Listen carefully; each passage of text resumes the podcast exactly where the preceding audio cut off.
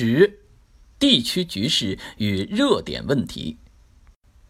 一、国际形势总体稳定，动荡和不确定因素增多。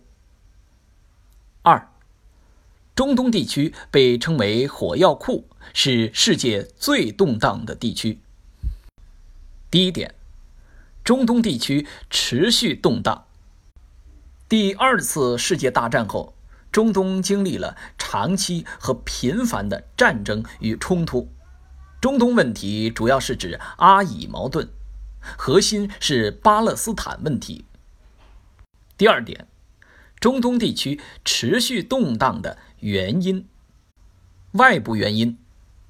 大国势力及地区强国势力之间的相互斗争，是导致中东安全形势及一些中东国家政局长期动荡的外部原因。内部原因，中东地区国家间及国家内部民族、宗教和教派矛盾错综复杂，是造成中东地区动乱的内部原因。